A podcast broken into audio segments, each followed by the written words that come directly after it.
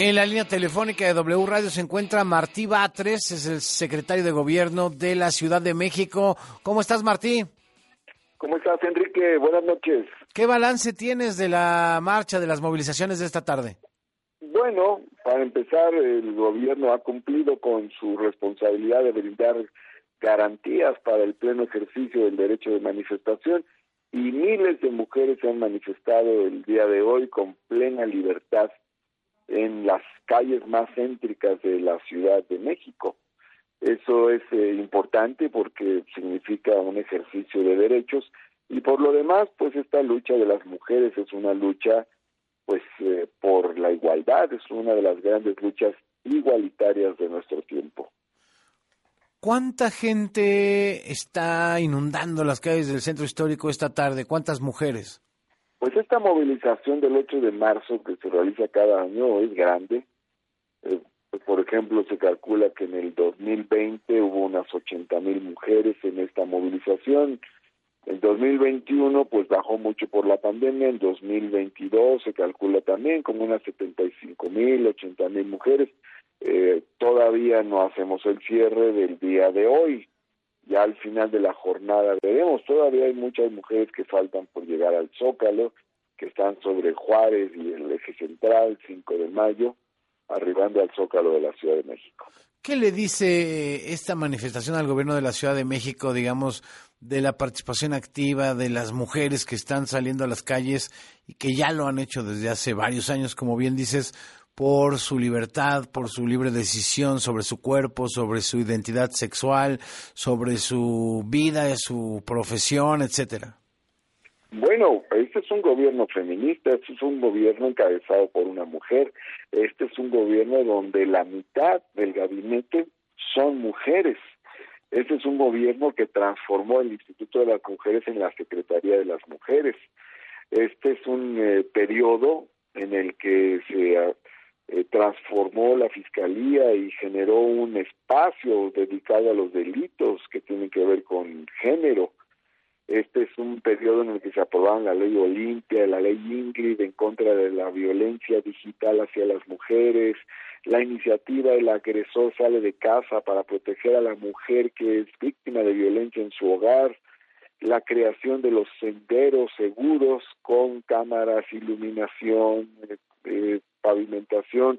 Este, este, en este periodo se crearon dos cosas muy fuertes, que es el banco de ADN de agresores sexuales y el registro de agresores sexuales.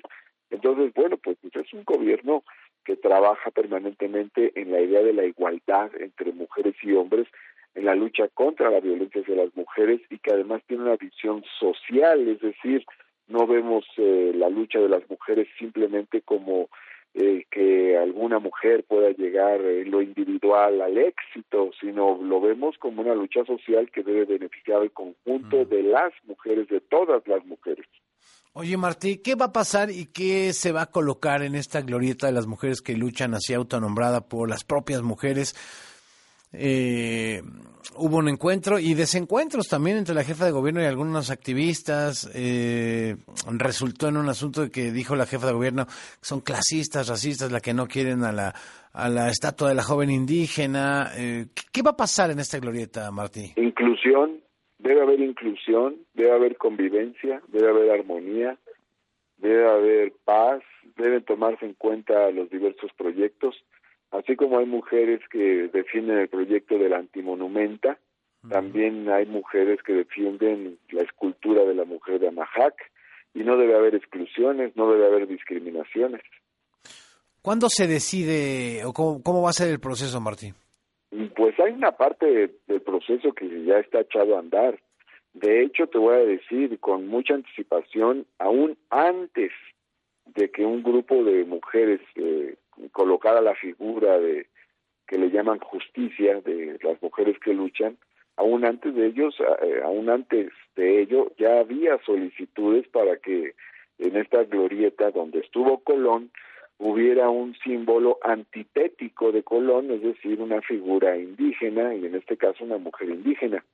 Pero por otro lado, hay una, un diálogo que hemos sostenido en el que ha estado la secretaria de Mujeres, el subsecretario de Gobierno y, e incluso un servidor, hemos estado desde el año pasado hablando con ambos colectivos, con los, eh, los colectivos que defienden la antimonumenta de las mujeres que luchan y los colectivos que defienden a la mujer de Amajac, y hemos estado en la sede de la Comisión de Derechos Humanos de la Ciudad de México en este diálogo y hemos manifestado la postura del gobierno es de apertura, es de inclusión, hay que tomar en cuenta ambos proyectos en la glorieta, ambos proyectos caben. Y hay una parte institucional que también ya comenzó, el, el COMAEP, que es el comité donde pues están los expertos y las expertas en materia de paisaje urbano, monumentos históricos, pues eh, eh, aprobó ya que se incluyan los dos proyectos en la glorieta.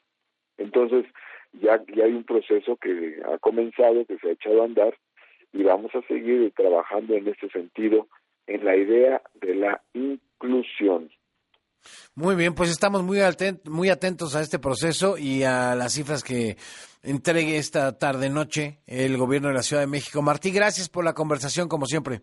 Muchas gracias, Enrique. Estamos a la orden. Hasta pronto. Igualmente, Martí Batres Guadarrama es secretario de Gobierno en la Ciudad de México.